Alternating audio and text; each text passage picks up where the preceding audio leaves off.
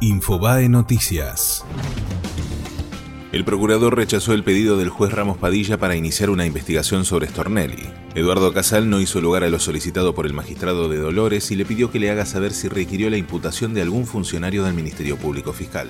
Un diputado de Cambiemos presentó un proyecto para quitarle los planes sociales a quienes corten calles. Guillermo Castelo de la coalición cívica presentó una iniciativa que prevé la suspensión y posible quita de planes o beneficios por parte del Estado a quienes corten calles o dañen patrimonio público en los piquetes.